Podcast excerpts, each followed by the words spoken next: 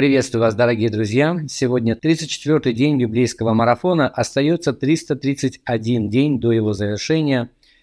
С вами Игорь Егорев, и сегодня в Ветхом Завете мы читаем книгу «Исход», главы 31, 32, 33, а также 34 Псалом. А в Новом Завете Евангелие от Матфея, 22 глава, стихи с 23 по 46 этом отрывке мы читаем об Иисусе Христе, который находится под натиском оппонента. Сначала садукеи пытают его, пытаются поставить его в тупик своим, как им наверняка казалось, очень трудным вопросом, а, но Иисус, отвечая, приводит их в молчание, как написано здесь а, в 34 стихе. И тогда фарисеи а, решают попробовать и один из них, законник, как написано в 35 стихе, искушая его, спросил, говоря, «Учитель, какая наибольшая заповедь в законе?»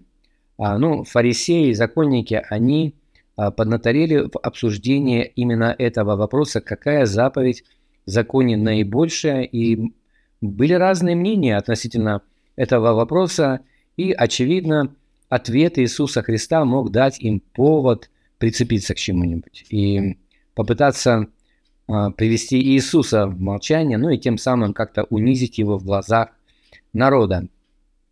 Но Иисус отвечает им очень точно. В 37 стихе мы читаем «Возлюби Господа Бога твоего всем сердцем твоим и всей душой твоей, всем разумением твоим.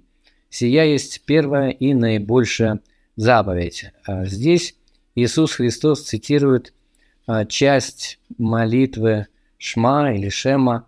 Это очень известный отрывок из книги Второзакония, из 6, 6 а, главы, а, которая, которая, в общем-то, является формулировкой вероисповедания иудаизма. И вот эти строки, эта молитва «Слушай, Израиль», ее и по сей день читают на каждом иудейском богослужении, и каждый ребенок знает вот эти стихи э, наизусть.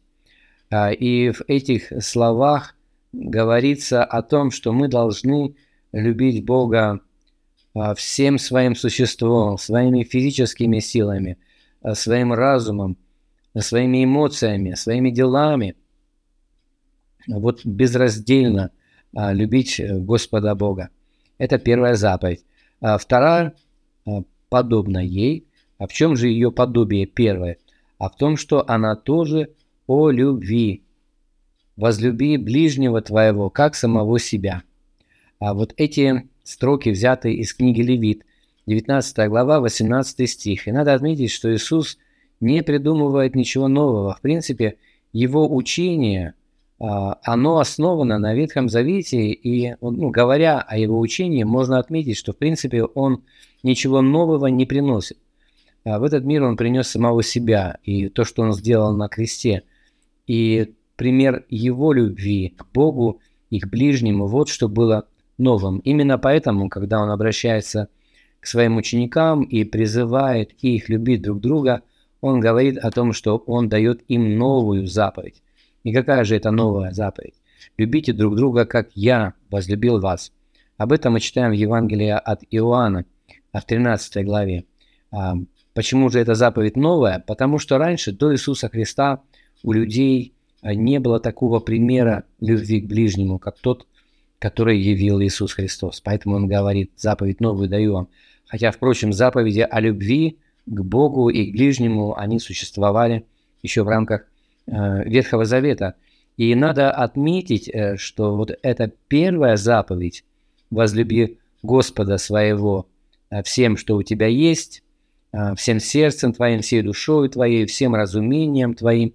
Вот эта заповедь, она открывает дверь для второй заповеди. Именно поэтому она стоит первая в списке. Потому что сначала нужно возлюбить Господа, Бога свое, своего, вот так, как это описано здесь, и после этого мы сможем по-настоящему возлюбить ближнего, потому что ближний наш, впрочем, как и мы сами, сотворены по образу и подобию Божьему. И, следовательно, этот образ и подобие Божие мы можем возлюбить по-настоящему в том случае, если мы любим первообраз, то есть самого Господа. Христос говорит, что на этих двух заповедях э, зиждется закон и пророки. То есть, иными словами, исполняя эти две заповеди, человек исполнит и весь э, закон. Э, давайте прочтем внимательно э, вот эти строки, а также разговор, который состоялся у Иисуса э, с Садукеями. Там Христос говорит очень обнадеживающие слова о том, что э, Господь есть Бог живых, а не мертвых. И вот своим ответом он ставит в тупик Садукеев. Давайте прочтем, может быть, даже всю главу 22 э, с ее начала. И прочтем также книгу «Исход», главы 31, 32, 33 и также 34 Псалом. Обратите внимание на вопросы, которые я, как обычно, прилагаю к своему видео.